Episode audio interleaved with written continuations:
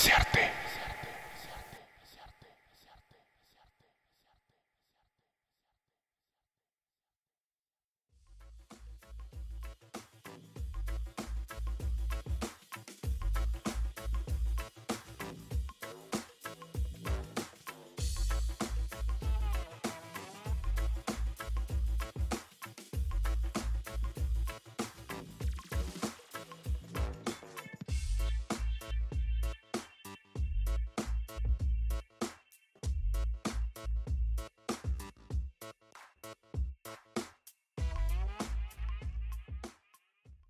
Hola, ¿qué tal? Mi nombre es Arnold Velázquez, soy productor audiovisual y hoy día les contaré cómo es que se realiza un proyecto audiovisual, como una película, un comercial de televisión, entre otros. Así que no se pierdan ese capítulo.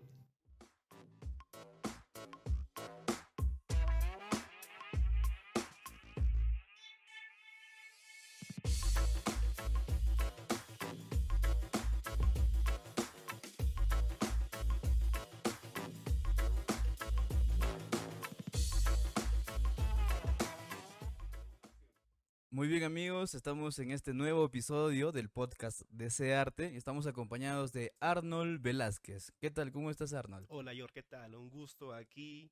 Nada, feliz, feliz. eh, gr- gracias por la invitación y bueno, hoy día te contaré pues no todo lo que, lo que estoy haciendo, cómo inicié y todo eso, así que atento a todas tus preguntas. Muy bien, entonces ya sin redundar más, vamos directamente a esa pregunta clásica que ya los que nos siguen o que están viendo continuamente los episodios saben cuál es, ¿no? Y la pregunta es, ¿cómo es y que iniciaste en el mundo de, del audiovisual, de la producción, ¿no? Desde pequeño, ya grande, ¿no? ¿Cómo, cómo fue ese proceso, ese encuentro que Sí, tuviste? Bueno, te cuento, yo soy productor audiovisual, ¿no? Ujú. Y bueno, este, actualmente mi campo laboral es hacer comerciales de televisión, cine, series y todo tipo de proyecto audiovisual. Pero ¿cómo comencé esto? Te cuento, yo comencé primero estudiando ingeniería de sistemas. Este, bueno, yo... Pues, No fue la primera opción. No, no, no, en ningún momento. Lo que pasa es que yo estudié en, en provincia, en Caraz, y Ujú. ahí este colegio estatal, en nuestra época siempre era, en, las, en los test vocacionales, siempre salían las mismas carreras, este, derecho, medicina, policía, no salía nada del arte. Entonces, bueno, con una mente cerrada, porque no conocía absolutamente nada, eh, voy a hacer mis estudios en Lima, ingeniería de sistemas. Entonces, bueno, seguí estudiando y todo eso, y más o menos entre sexto y séptimo ciclo, por un tiempo me voy a vivir con un tío que era comunicador, y bueno, yo veía, ¿no? Lo que Allá en Lima. Sí, en Lima, en Lima. Y yo veía lo que él escribía y todo. Y a mí también me gusta escribir. Entonces yo le pregunto si es que había algún instituto o academia donde te enseñen a, a escribir. Y él me dice que no, pero hay un instituto donde te enseñan cine. Y dentro de cine te enseñan eh, guion. Ujú. Entonces cuando me dice cine, para mí era wow, era algo novedoso, era algo, algo que nunca había escuchado. Entonces fui, averigüé el instituto, me gustó tanto que, que me metí a estudiar un ciclo sin que mis papás supieran. Entonces estudié un ciclo completo eh, por las mañanas y por la tarde noche seguía ingeniería de sistemas. Mm. Al culminar el primer ciclo de cine, eh, les dije a mis papás, papás, este, quiero cambiarme de carrera. Para ese entonces ya estabas en séptimo ciclo. Por eso, entonces, sí, a dos años o un año y medio de acabar la carrera. Entonces la reacción de mis papás era como que te falta dos años. Y aparte también se enojaron un poco porque, bueno, son tres años y medio, no has pagado eh, pensión de la universidad, hospedaje, comida, o sea, había un gasto de por medio, ¿no? ¿Era más por eso o porque también como que no le daban el valor al cine y como Y, que... y, a- y además eso era el, el, este, había mucho prejuicio porque decían, Mm, oye, pero que vas a vivir grabando este bodas, 15 años, o sea, hay Mm. mucho prejuicio por el arte, ¿no? Y yo les explicaba que no, que no es así, claro, en ese tiempo difícil de hacerles comprender, pues, ¿no? Pero finalmente ya después de tanto de tanto hablar y todo ello, hijo, te vamos a apoyar. Y así fue, así fue como acabé la carrera técnica, es dirección de cine y televisión. Y bueno, ya apenas culminé la carrera, este, felizmente tuve la oportunidad de hacer prácticas en algunas productoras, ¿no? Y tres años después de haber culminado es que estudio una segunda carrera, que es publicidad y medios digitales. Entonces ambas carreras se juntan, se complementan y ya estoy, digamos, ahora más eh, este, asociado al mundo laboral, al mundo de, de lo que es de la publicidad, ¿no? Ujú. Entonces es así ese proceso, ¿no? Pasar de ingeniería de sistemas a cine, al audiovisual, que es bien, bien raro, ¿no? Pero bueno. Pero yo creo que algo de ingeniería de, de sistemas se te ha quedado y lo aplicas, ¿no? Yo creo que de una u otra forma también te ha servido esos ciclos que has podido desarrollar, ¿no? Sí, de hecho, de hecho, este, lo que es programación, por ejemplo, eh, ver la computadora, este, cosas, cosas básicas, ¿no? Como Ujú. software, el hardware, este, el ensamblaje, ¿no? Cosas, cosas básicas, ¿no? Y además también cómo, es que, por ejemplo, en las redes sociales todo, eh, todo se trabaja con algoritmos. Ujú. Entonces tú, eh, desde, una, desde un software, tú lo programas. O sea, tú, tú haces un lenguaje de programación para que, para que sepas, por ejemplo, ¿no? Tú buscas en Google, no sé, zapatos y te persigue la publicidad, zapatos, zapatos. ¿Quieres viajar? Viajes, viajes. O sea, todo eso te programa. Claro. Y eso es lo que algo que da, por ejemplo. Personalizado, personalizado. Claro. Eh, ¿Recuerdas alguno de estos primeros proyectos, tal vez en, en, la- en las prácticas que, que tenías? Sí, yo justo eh, había una productora que estaba iniciando, estaba haciendo un piloto de una serie para venderlo en el extranjero, ¿no? Ujú. Y como era un piloto, era, no, no había mucho presupuesto, no te, te cubrían lo básico, y digamos que en mi caso era prácticas. Entonces, este, el productor Juan Pablo eh, nos convoca a una, como una entrevista, ¿no? De- Mm, para ok. todo el personal. Entonces yo fui, le dije que estudiaba y todo eso, ¿no? Y él también me comentó un poco del proyecto. Y digamos que me gustó tanto que sin haberme contratado ni nada, le dije, ya, yo voy a hacer el desglose de arte, el, este, el plan de rodaje y todo eso. Claro. Y apenas llegué a casa se lo mandé. Y creo que eso también fue algo que le gustó a él, ¿no? Porque había iniciativa, había cosas que, Claro. que estaba dispuesto a hacer, pues. Porque comúnmente es bastante difícil al, al iniciar, o sea, cualquier carrera, ¿no? O sea, cualquier tienes que- carrera. que, pagar piso, Exacto. tipo, tipo eso, ¿no? Exacto. Y bueno, con él grabamos una serie, después grabamos dos pilotos más, perdón, grabamos un piloto de serie, después grabamos dos pilotos más. Ujú. Y es así como con él he ido este, a- eh, teniendo más amistad y todo ello, ¿no? Actualmente ya después de que siete años, ocho años, ahora ya él tiene ya su productora, su agencia de publicidad. Estamos grabando comerciales de televisión con él. Justo eh, en estos dos últimos meses hemos grabado tres comerciales Mm. y hay otro proyecto que tal vez se grabe en un par de semanas. Así que la amistad de cómo comenzó como prácticas ahora ya es como un trabajo, ya pues, ¿no? Ya se ha vuelto como un, un colega, digamos, ¿no? Y, y bueno, y así también he trabajado en otras productoras y todo ello. Y claro, sí, el inicio siempre es bien, bien pesado, ¿no? Tienes que pasar de practicante, asistente, productor, ¿no? Pero bueno, como en todos lados, pues, ¿no? Hay que tener perseverancia, punche. Y, y más aún cuando te gusta algo, le metes cariño, pues, ¿no? Y así ha sido en mi, en mi caso, en el mundo audiovisual. Mm, Claro, claro, claro que sí. Eh, ¿te recuerdas tal vez algún momento en específico en, dentro de esas etapas que te haya costado más o que te haya llamado más la atención? Algo que tal vez te haya marcado con un antes y un después en, en Eh, tu te, cuento, por ejemplo, a mí me gusta viajar, como mucha gente le gusta, mucha persona le gusta viajar. Entonces justo salió eh, una productora, ganó una licitación con Prom Perú para este, hacer comercial, contenido, ¿no? Para proveer el turismo. Ujú. Entonces eh, me convocaron gracias a una compañera, me, me invitaron a participar en este proyecto y aquí es donde creo que es clave por mi carrera, donde siento más pasión por la carrera, porque viajamos a diferentes partes del país, este, grabamos, encima te pagaban por eso, ¿no? Llegábamos, por ejemplo, eh, no sé, volvíamos de una ciudad al aeropuerto a las 10, 11 de la noche, al día siguiente, a las 5, 6 de la mañana, ya estábamos yendo a otro destino, estábamos 4 o 5 días, volvíamos y así, y así estaba como dos meses, ¿no? Viajando al norte, al sur, yendo de tal lugar a tal lugar, y ese momento, por ejemplo, fue clave, ¿no? Fue clave, dije, es, es lo que a mí me gusta, es lo que yo he decidido hacer, y digamos que mi, mi, mi trabajo es muy distinto al trabajo tradicional de oficina, ¿no? Este es un trabajo donde viajas, te pagan, y finalmente ya no lo ves como un trabajo, lo ves como una pasión, algo que te gusta. Entonces, Claro. antes, por ejemplo, mis papás que me decían, oye, este, vas a vivir de grabando bodas, ahora me dicen, ¿y cuándo es tu, y, y tu próxima grabación? ¿Y cuándo viajas? O sea, ya están como que... Están al tanto de Están al todo. tanto de eso, ya, y cómo, cómo, ha sido, cómo ha sido este cambio, pues, este proceso, ¿no? Pero nada, felizmente siempre le he metido punche, he contado también con el apoyo de mis papás, de otros colegas, de amigos, ¿no? Y nada, acá estoy. Y también se está reactivando ya la publicidad por, la, por la- el tema de la pandemia, Ujú. así como todo se ha paralizado, pero ya se está reactivando más, así que aquí estamos, pues, ¿no? Prácticamente ahora estás desarrollando, digamos, la función de un productor Correcto, audiovisual. productor. Para, para aquellos que tal vez no sepan tanto del tema o recién estén iniciando tal vez en la carrera, ¿no? Eh, o que se puedan animar a, a estudiar también. eh, ¿Cuál es la labor, las funciones de un productor? O sea, ¿cuál es, cuál es tu, tu acción ahí dentro del trabajo? Por ejemplo, en el caso de un comercial, imaginemos que una empresa X, ¿no? Quiere este, grabar, ahora, un comercial por Navidad, ¿no? Para generar este, ventas. Digamos que Ujú. se va a grabar, no sé, en una casa donde está la familia, la cena navideña y todo ello. Ya, ¿cuál es la chamba del productor? En este caso, por ejemplo, si voy a grabar en una casa, tengo que buscar una casa, ¿no? Entonces, Ya. eh, voy a, a diferentes lugares a buscar las casas, tomo fotos y todo eso, ¿no? Para que el cliente lo apruebe. Este, los espacios y todo ello. Después eh, consigo el casting, los modelos, ¿no? No sé, personas de 30, 40 años, niños, ancianos, lo que tenga que, lo que, tenga que haber la utilería, el árbol, la luz. ¿Pero solamente es el productor o va de la mano con un director de...? Como el, como el director de mm. arte. Y finalmente el director de arte se encarga de ver, digamos, todo lo que es toda la escenografía, todo lo que va a ir en cada punto. Entonces el productor eh, se encarga de producir eso, de conseguir la utilería, conseguir los vestuarios, el casting, este, los permisos, por ejemplo, si, si quiero poner un carro afuera, en la vía pública, hacer el permiso con la municipalidad para que no haya ningún problema.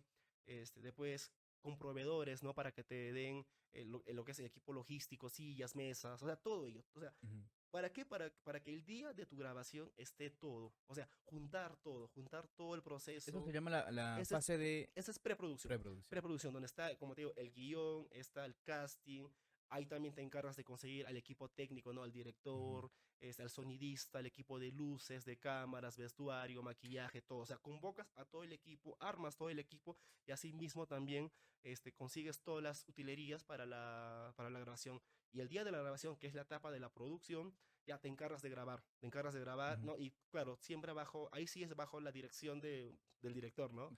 Y, y, bueno, él va haciendo, ok, ahora hacemos esta toma, ok, ahora viene la siguiente toma, ya para esta toma acuérdense que la utilería, que bla, bla, entonces uno como productor ya tiene que estar pensando, ya, ok, en la siguiente toma viene eso, acá está mi utilería, o aquí está algo específico, ¿no? Esas son las etapas, digamos, importantes. Y ya luego viene la etapa de la postproducción, que es editar el video, hacer los cortes, es como darle... Igual el productor también tiene que estar involucrado ahí. Sí, sí pero más directamente el productor, como en mi caso es eh, preproducción y producción, esas dos mm. etapas.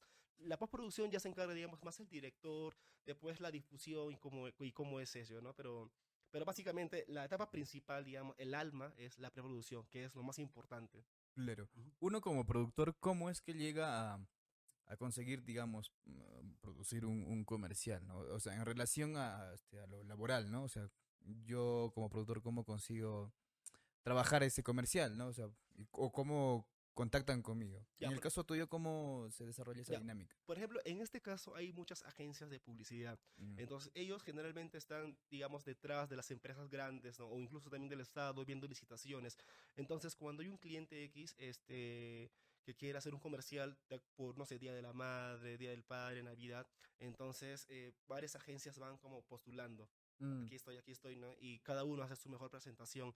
Una vez que gana, digamos, la, la licitación, ya es donde la productora este, o la agencia de publicidad se encarga de conseguir al equipo es como yo ¿Esto con cuántos años o meses de anticipación? Meses, yo creo, ¿no? Generalmente son semanas o meses, porque hay proyectos también que vienen de un momento a otro, entonces en mm. tiempo récord tienes que armar. O sea, hay como proyectos bien, este, bien planificados, como proyectos que salen de un momento a otro. Por ejemplo, no sé si te acuerdas cuando Perú clasificó al Mundial. O sea, en ese momento nadie lo pensaba. Entonces, de un momento a otro tenían que grabar toda temática mundial, mundial, mundial, mundial, mundial. Mm. Y, es eso, pues, ¿no? Entonces, las agencias de publicidad se contactan con, con estas empresas y luego la agencia, una vez que gana la, licitación, se encarga de todo el proceso creativo, de cómo va a ser la idea del comercial, idas y vueltas, ¿no? Y finalmente, cuando ya está aprobado el guion, es donde ya se va convocando el equipo. Y ahí son, digamos, a mí, a mí me contactan, pues, ¿no?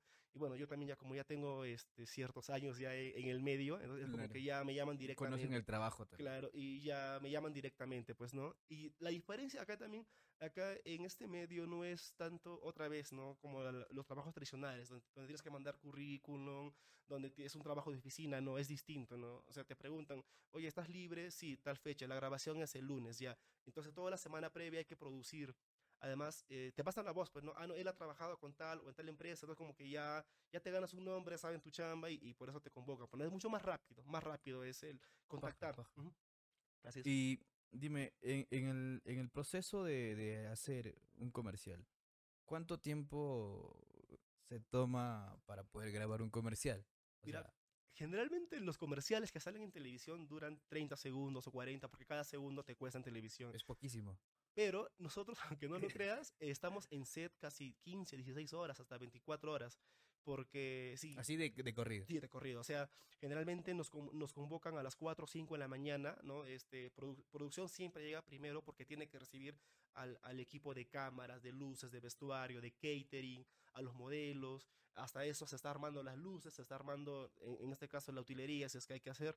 Después el rodaje comienza a las 8 o 9 de la mañana y terminamos hasta las no sé, 8, 9, 10, o dependiendo del proyecto. Eh, Ujú. había un proyecto que, que de verdad yo salí de casa a las 5 de la mañana y llegué a las 7 de la mañana del día siguiente. O sea, se dan esos proyectos. ¿Y por qué se demora tanto? Porque, bueno, como es publicidad y es una marca, todo tiene que quedar perfecto, digamos. Entonces, hay, hay tomas que se demoran, este, que, se- que se demora la, la vida porque es muy complejo, ¿no? Y bueno, digamos que esta es una escena, ¿no? Ahí están las cámaras, las luces nos, nos están dando. Generalmente, eh, por toma se demoran dos horas. Ok, queda, queda este toma y ahora van a ir a otra locación. Entonces hay que mover todos los equipos, las cámaras, probar, ensayo todo esto. Ujú. Son otras dos horas. Por eso que cada toma es un apros de dos horas. Y al final, bueno, vemos el resultado final 30 segundos. Pero así, así toma. Es todo un día completo para grabar. En alguna oportunidad pude mm, asistir al festival de, de cine y pude escuchar alguna, alguna conversación, una charla que, que diste y mencionabas que muchas veces la decisión de la elección de estas tomas no solamente las da el director, sino que también es el encargado de, de la misma empresa, ¿no? O sea, Correcto. O sea, ¿qué es lo que está buscando? A veces no... Sí, este, eh, en lo que son grabaciones de comerciales de, de televisión, está siempre presente eh, un representante de la empresa. Nosotros le decimos el cliente. Entonces siempre están ellos. Y digamos, el director ya hizo, wow, la toma queda chévere, todo, va a donde está reunido este, lo- los clientes, porque ellos lo están viendo, y ellos dicen, ya, este, no, pero qué tal, no sé, este vaso más acá, este vaso más allá. O creo que el peinado de la chica tiene con colita. O sea, esos detalles ellos, ellos lo van puliendo, por ejemplo. Y no sé, imagínate que sea una marca de gaseosa X. No, Mm. quita ese color porque ese color hace referencia a la marca. Entonces, a- o a la competencia, perdón. Entonces, hay muchos detalles que ellos lo ven y por eso a veces también se retrasa un poco, ¿no?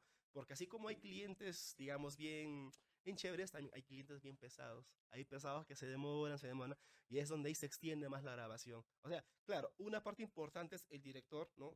Que quede toda la escena bien chévere, pero la decisión final es del cliente, porque eh, obviamente es su marca, pues no es su marca, Claro. es su imagen, es todo. Entonces ellos dan como que, ok, que esa toma y se continúa este, la siguiente toma, ¿no? Y es por eso también que el, el tiempo que comentas, ¿no? Que, que, el tiempo que se demora más, sí. Y bueno, también, eh, so- so- solo como, como, como detalle, ¿no? ahora también se ha estado haciendo, por el tema de la pandemia y el aforo, este, se ha estado haciendo todo por Zoom. Por ejemplo, los, los representantes o el cliente, ellos están Mm. conectados en Zoom, en Zoom y están viendo lo que se está grabando. Entonces, igual, ahí dan también, ah, ok, queda esta, eh, esta toma, o si no, alguna sugerencia que tengan que hacer, ¿no? Pero claro, eso demora más todavía, porque a veces se va la señal, a veces ellos se demoran en recibir el video de cómo ha quedado, y eso extiende más Oh. todavía la grabación. ¿no? Pero no, siempre, siempre tiene que ver el cliente, y el cliente es el que decide, ok, queda esta toma. ¿Cuál es tu apreciación ante el contenido que, que, que tiene la televisión, ¿no? O sea, comparándolo con, con otras productoras, ¿no? Otra, de otros países tal vez, ¿no? O ¿Prefieres sea, al contenido de los comerciales de televisión? al, con- al contenido de los programas de televisión en general. Bueno, es muy variado y también es muy cuestionado. No hay programas de farándula que no aportan nada, pero este, si te das cuenta, al final todo tiene un público y si y ese programa tiene vigencias porque hay un público, hay un público que lo ve y generalmente en la televisión o es una empresa privada, ellos ven dinero. Claro. O, eh, o sea, es así de sencillo, ¿no?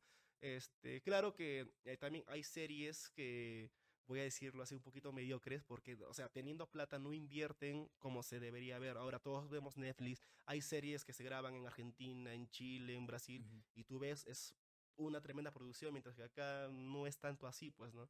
Pero bueno, el contenido es variado. Hay cultural, hay farándula, hay deportes, hay todo, eh, hay, este, hay todo, todo lo que tú quieras, ¿no? Ujú. Así que estos programas de espectáculo van a estar ahí mientras, mientras el público lo ve. Eso. Podríamos decir de que eh, la televisión es el reflejo del- de la sociedad también. Sí, ¿no? se podría decir que sí, porque bueno, durante muchos años este, el peruano promedio ve eh, programas de espectáculos, de chismes, de, de la vida de los famosos, que le engañó, le pegó, y eso, ah, ¿en qué aporta? O sea, eso no aporta en nada, ¿no? Más bien es el morbo, pero como dicen, el morbo vende. Este, pero igual, es como dicen, ¿no? Es libertad de expresión, pues, ¿no? O sea, no se puede hacer, no se puede hacer nada. Y creo que tampoco sería correcto imponer, oye, ¿sabes qué? Yo voy a hacer una ley y te voy a prohibir eso. O sea, no, no creo Mm, que sea la salida. Claro. Simplemente, no sé, si algún productor, algún gerente quisiera, quisiera que haya un contenido importante, lo harían. Pero ahí es arriesgar básicamente el capital que puede invertir. Exacto.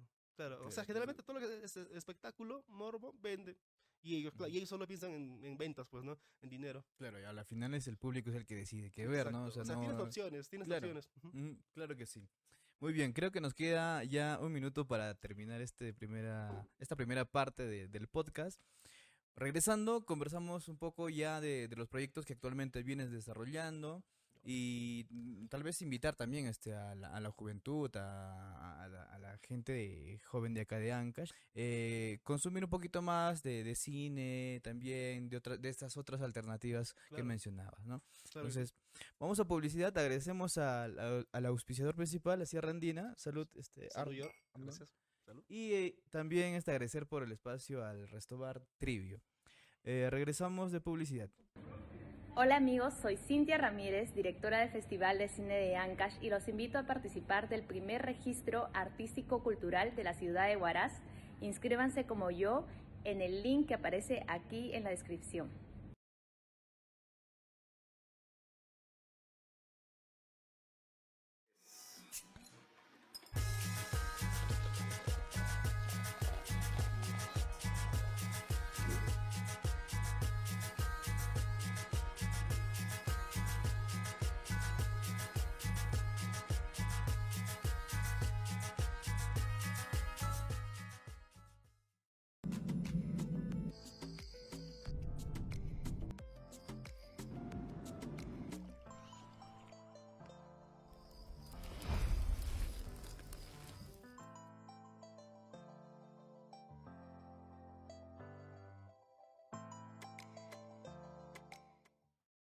Muy bien amigos, ya estamos en esta segunda parte.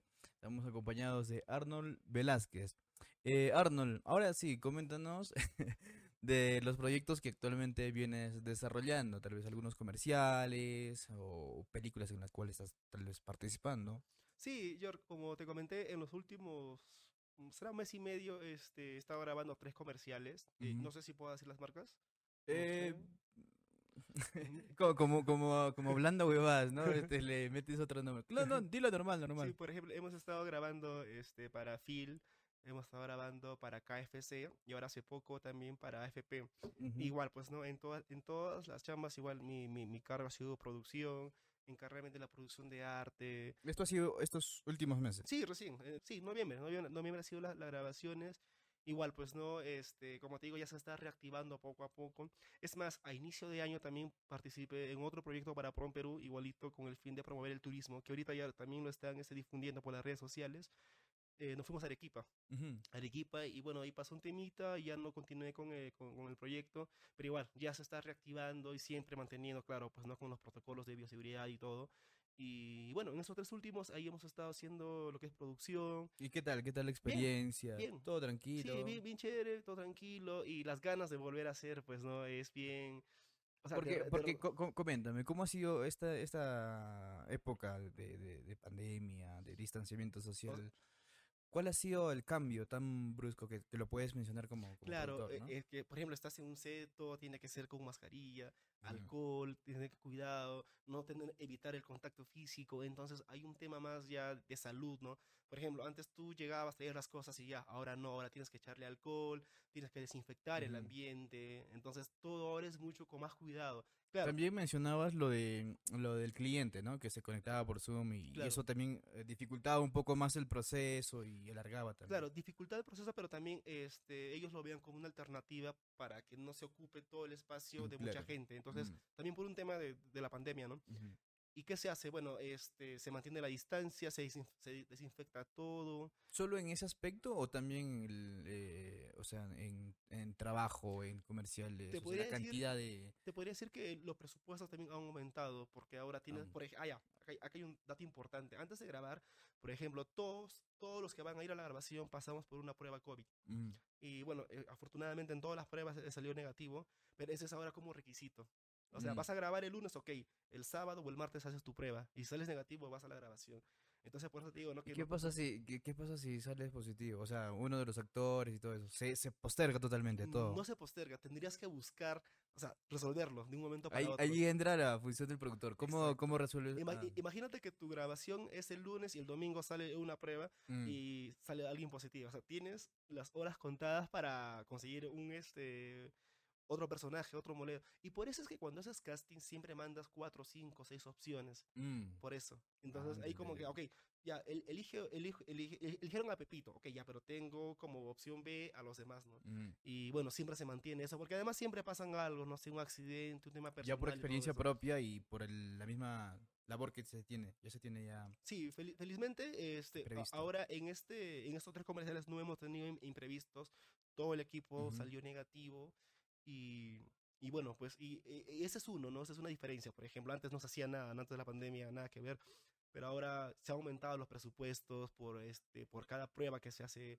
las personas, eh, el, eh, bueno, el alcohol, la desinfección y todo lo que convoca, pues, ¿no? Con los Mm. protocolos, mantener la distancia, o sea, todo, todo eso ha variado un poco, pero Ujú. aún así se sigue grabando. Otra vez se está reactivando también el sector de la publicidad. Son los únicos cambios que has podido percibir y ahora que mencionas que se está reactivando y todo ello, que ha habido algún cambio significativo. O sea, por ahora es eso, es eso, ¿no? Mm. el, tema, el tema de salud, también el tema del aforo, también, eh, o sea, también se procura convocar a personas, a, po- a, poco, a pocas personas, para que no haya, no haya mucha, mucha aglomeración. Eso- Claro, eso, claro también, sí. eso también, o sea, digamos, en ese aspecto, e- e- eso ha cambiado, ese, ese es el principal cambio que se ha dado, ahora que se está reactivando.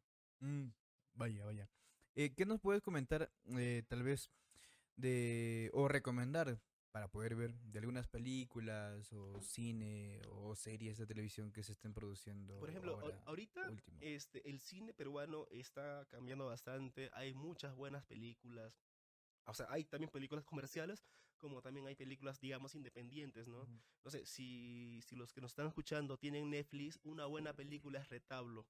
Una Mm. película ayacuchana muy, muy buena. Creo que también está Huña y Pacha, que es la primera película eh, en Aymara. O sea, Mm, hay muchas películas que te cuentan, bueno, historias, te, te hacen reflexionar y todo eso, ¿no? Como también hay películas comerciales, ¿no? Como la- las películas de, de, de Tondero.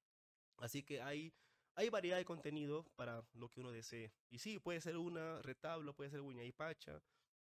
¿Qué más? Eh, bueno, hay varias películas donde también actúa Magali, Magali Solier. ujú. Hay buenas películas, sí. O sea, todo está en Netflix. Ma- Más te has dedicado a lo que es este la producción de, de comerciales, ¿no? O, Sí. o tal vez tienes alguna experiencia de haber producido alguna película. Sí, gra- ¿Sí? grabé una película, o bueno, participé en la grabación de una película durante un mes y medio cuando nos fuimos a grabar a los bosques de piedra de Guayay, ¿Qué en película Tierra de era? Pasco. La película se llama La Era Olvidada. La era que, eh, olvidada. igual es independiente. ¿no? ¿Dónde la podemos encontrar tal vez? ¿En una plataforma que haya? Todavía hasta donde sé se sigue grabando. Ah, Porque el, el- vaya. el tema de las películas independientes es que los directores a veces buscan plata de otros lados, de- de otros fondos, participan Ujú. este, eh, ma- mandando su película para que le den dinero. Entonces, el proceso es más largo. Entonces, cuando hemos estado allá en Cerro de Pasco, hemos, estado, hemos grabado una parte.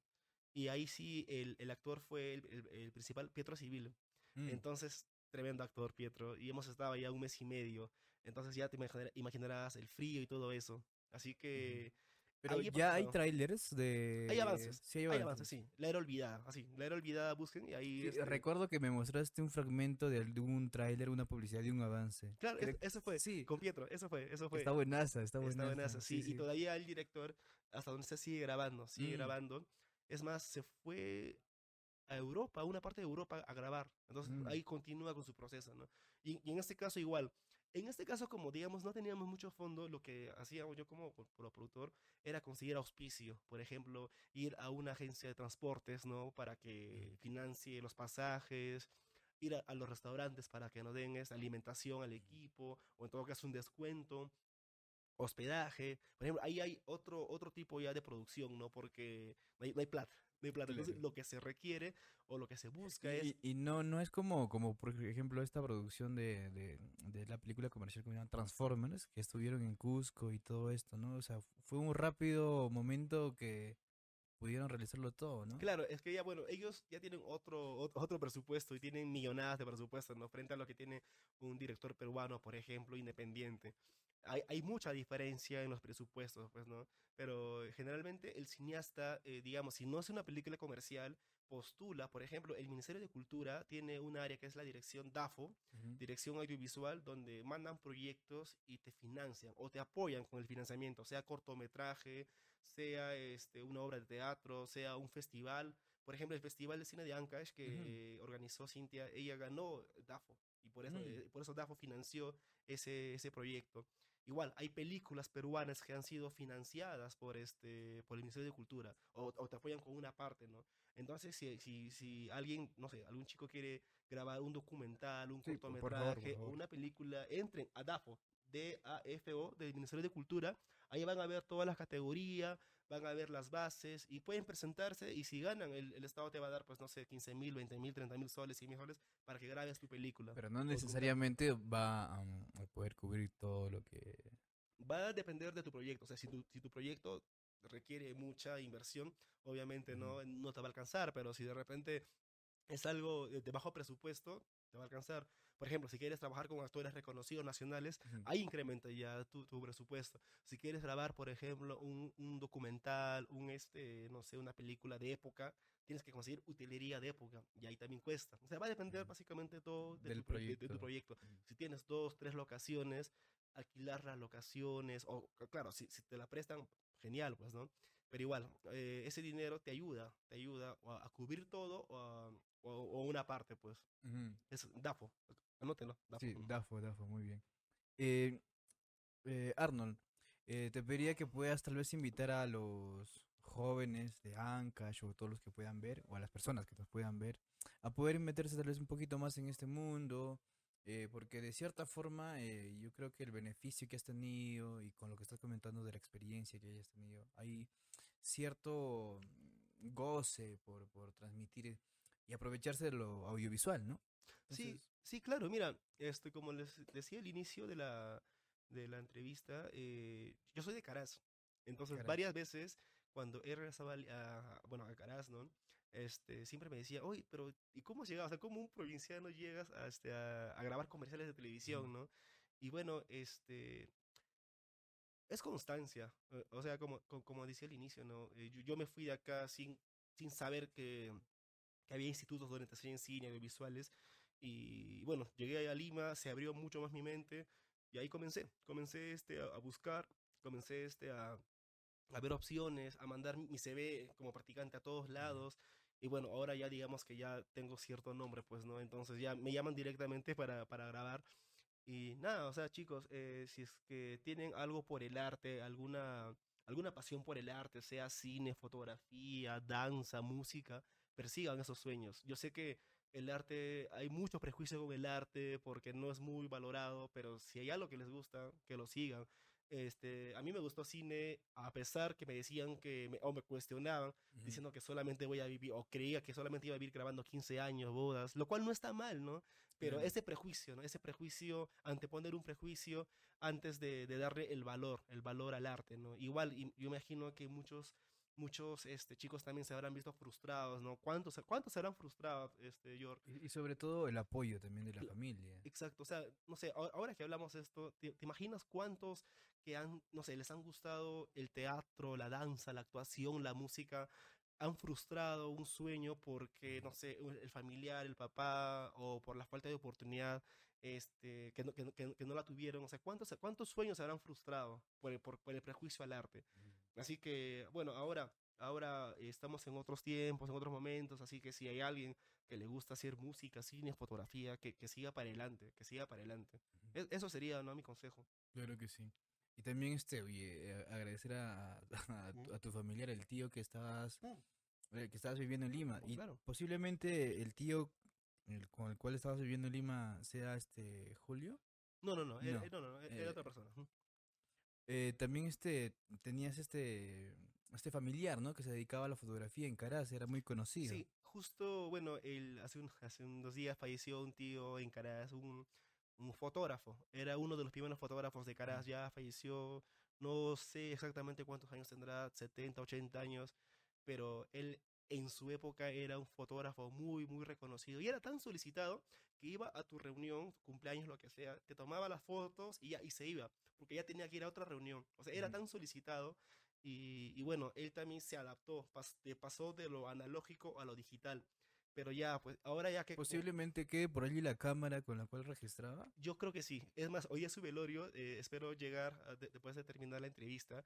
Entonces sí, ha causado mucha, mucha pena su partida, ¿no? Porque los comentarios en las redes, este, decía, él fue a mi evento, él me tomó mi, mi eh, foto cuando yo tenía cinco años. O sea, ¿cuántos caracinos, incluso ancashinos, ¿no? ¿Cuántos habrán sido eh, registrados por su cámara, ¿no? Por su lente, como decimos. Y bueno, sí, también por ahí también puede ser que haya comenzado o, o me haya contagiado un poquito, ¿no? Del tema audiovisual. Uh -huh. eh, pero básicamente el inicio fue porque a mí me gustaba escribir. O sea, escribía y bueno, pasar a cine ya es otra cosa, ya era otro momento, ¿no? Así que... Así que, bueno, creo que ha sido un proceso, ha sido un proceso, ¿no? O sea, pasar de ingeniería de sistemas a cine también ha sido muy, muy sí, raro, muy raro. Claro, muy raro, a veces pasa, a veces pasa. Dentro de, eh, ya para terminar este, este, este tema de, de, tu familiar, eh, este, mencionabas dentro de una publicación de, de, Facebook que a veces no se le da el reconocimiento a la persona cuando está en vida, ¿no? Y, y es algo bastante cierto. Es cierto, sí, es, es cierto. Eh, siempre siempre es, es frustrante, ¿eh? porque cuando una persona, digamos, con una trayectoria, sea cultural, artística, cuando fallece, -huh. recién vienen todos los honores, todos los, todos los, los reconocimientos, que no está mal, que no está mal que sean, pero ¿por qué no hacerlo en vida? ¿Por qué no decirle en vida a esta persona, oye, tú eres importante para nosotros, tu trayectoria como poeta, fotógrafo, periodista, historiador, lo que sea, este es un reconocimiento a, a, tu, a tu trayectoria. ¿Por qué no hacerlo en vida? Y ahí también hay mucha dejadez de, no sé, de las autoridades, del público, de la gente, no sé, de, de quien tenga que, de, de, quien tenga que ser, pero hay mucha dejadez, ahí es eh, esa falta de, de, reconocimiento. Y una vez más, también, pues, ¿no? El arte, otra vez, ¿no? Un poco, un po el prejuicio hacia el arte, pues, ¿no? O sea, a mí, a mí me decía, por ejemplo, oye, estudia una carrera que dé plata, o sea, haciendo referencia a ingeniería de sistemas, ya, pero no todos quieren una carrera para, para tener plata, unos quieren para hacer lo que le gusta, para vivir haciendo lo que le gusta, como es en mi caso. Uh -huh. Así que nada, esperemos que, yo sé que en Ancash todavía tenemos muchas personas ya adultas que han aportado desde el lado cultural, este, no sé, en, en, el, eh, en la literatura, historiadores, que seguramente están delicados de salud, seguramente están con una avanzada edad y ojalá pues que en el momento, ahora en este momento que están en vida se les pueda dar el reconocimiento, no sé, en Caraz, en Yungay, en Huaraz, en Carhuaz, en todos lados seguro que hay siempre una persona que ha aportado a su provincia. Uh -huh. Así que ojalá, pues ojalá que se les dé los reconocimientos a todos los que aportan uh -huh. desde el mundo cultural, científico, no sé, en educación, en todo, pues. ¿En qué criterios crees que puedan mejorar las entidades públicas o autoridades de aquí de, de Ancash, básicamente, ¿no? O sea, uh -huh.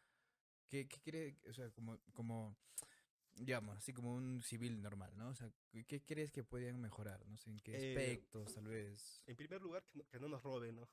O sea, tenemos tres gobernadores. Uh, principio que, sí, o sea, es básico, ¿no? Que no nos roben. Tenemos tres gobernadores que están presos, lo cual dice mucho de Ancash. Pero, ¿qué podrían aportar? Mira, Ancash tiene una historia eh, cultural muy chévere, tiene hermosos paisajes. Entonces, explotarlo, eso más, explotar el mundo turístico, es más, uh -huh. este, yo en algún momento también dentro de mis publicaciones hice, oye, a, a, los productores de Lima, oye, si quieres grabar en montañas, en lagunas, en, no sé, en pueblos de la sierra, te presento el Callejón de Guaylas, te presento el Callejón de Conchugo para venderlo como locaciones, para que graben acá películas, comerciales. Es más, eh, te cuento, hace un par de años vino eh, Movistar. Movistar uh -huh. cuando cambió su imagen de Telefónica Movistar, grabó en la Laguna Parón un comercial. Uh -huh. Entonces, aprovechar los paisajes que tenemos eh, para, para, bueno, para producciones audiovisuales, ¿no? Entonces, ahí, por ejemplo, podría entrar, lo, la, no sé, lo, los gobiernos regionales, podría entrar las municipalidades, ¿no? Este, para el turismo. O sea, el uh -huh. turismo también, este, el mundo audiovisual, en la publicidad, ¿en qué más pueden aportar? Hacer, no sé, tal vez festivales, ¿no? No sé, festivales de, de poesías, de danzas, pero hacerlos de verdad con, con cariño, con pasión, y no claro. hacerlo solamente, hacerlos por hacer, no para cumplir, uh -huh. sino que haya un sentido de que, verdad, oye, de verdad yo quiero aportar cultura a mi gente, ¿no? O sea, que se sienta esa sinceridad de querer aportar, hacer ferias, hacer, no sé, festivales, eh, por ejemplo, el Festival de Cine de Ancash es muy importante. No sé si algún, en algún momento algún gobernador regional o algún alcalde se le ha ocurrido, creo que no, porque más ven cemento, cemento o la oportunidad para robar, pero ¿por qué no, por qué no hacer más, más difusión cultural, eh, hacer eventos? Claro, sé que ahorita no se puede hacer mucho por, por, las restricciones, pero igual que se tenga en cuenta, ¿no? Hacer festivales de música, de canto, de danza, promover, promover el arte. Eh, Ancash tiene mucha cultura, mucha cultura, este, entonces promover, una vez más, ¿no? Como decíamos hace un rato, ¿cuántos, cuántos ancashinos se habrán, habrán frustrado su sueño de seguir el arte por falta de apoyo? Entonces, eso podría ser, por ejemplo, ¿no? Crear fondos, eh, becas, tal vez, ¿no? Eh, un concurso y te paga una beca para que estudies, no sé, en el Conservatorio de Lima, en la Escuela Nacional del Folclore José María Arguedas, o para que estudies cine en tal lugar, entonces becas, ¿no? Premiar y incentivar la cultura, ¿no? Porque una vez más ha sido este, ha habido mucho prejuicio con el arte, entonces por ese lado podrían hacer mucho, de verdad, de verdad. Esperemos que tal vez puedan escuchar y puedan un poquito eh, pensarlo un poco más y puedan remediar estas cosas que vienen, eh, bueno, mostrando, ¿no? Hay mucha, eh, digamos, mucho descuido en los principios y moral, ¿no? Y ya no, no sabemos en qué creer, ¿no? Y muchas veces la, la política se aprovecha de eso y nada, hay que valorar la cultura. Terminamos con eso, Arnold. Muchas gracias por, por haber accedido a esta, a esta conversación. Nos hemos tomado una cerveza, ya la terminaste tú, pero igual salud. Entonces, nada, agradecerte Arnold, ya estaríamos conversando en una próxima oportunidad, tal vez con otros proyectos, otra día cuando salga la película que estabas mencionando y nada, estamos allí para poder conversar. Nada, yo a ti gracias por la invitación, a todo el equipo acá que nos están acompañando, gracias chicos. Y nada, solamente este para concluir, ¿no? Si alguien de los que nos están escuchando le interese el mundo de cine, el mundo de la publicidad y tal vez les falte, no sé, conocimiento, información, normal que me contacten, este, les pasas mi número si deseas por interno. No, lo puedes dar acá. Ah, lo puedo dar, bueno, mi número chicos es 942 13 8935. Si quieren información, este, para, no sé, de, oye, quiero estudiar esto y no sé, con confianza, yo ya tengo, este, como viviendo en Lima casi 10, 10 años era pues, y que bueno, ya, ya, ya conozco muchas cosas, ¿no?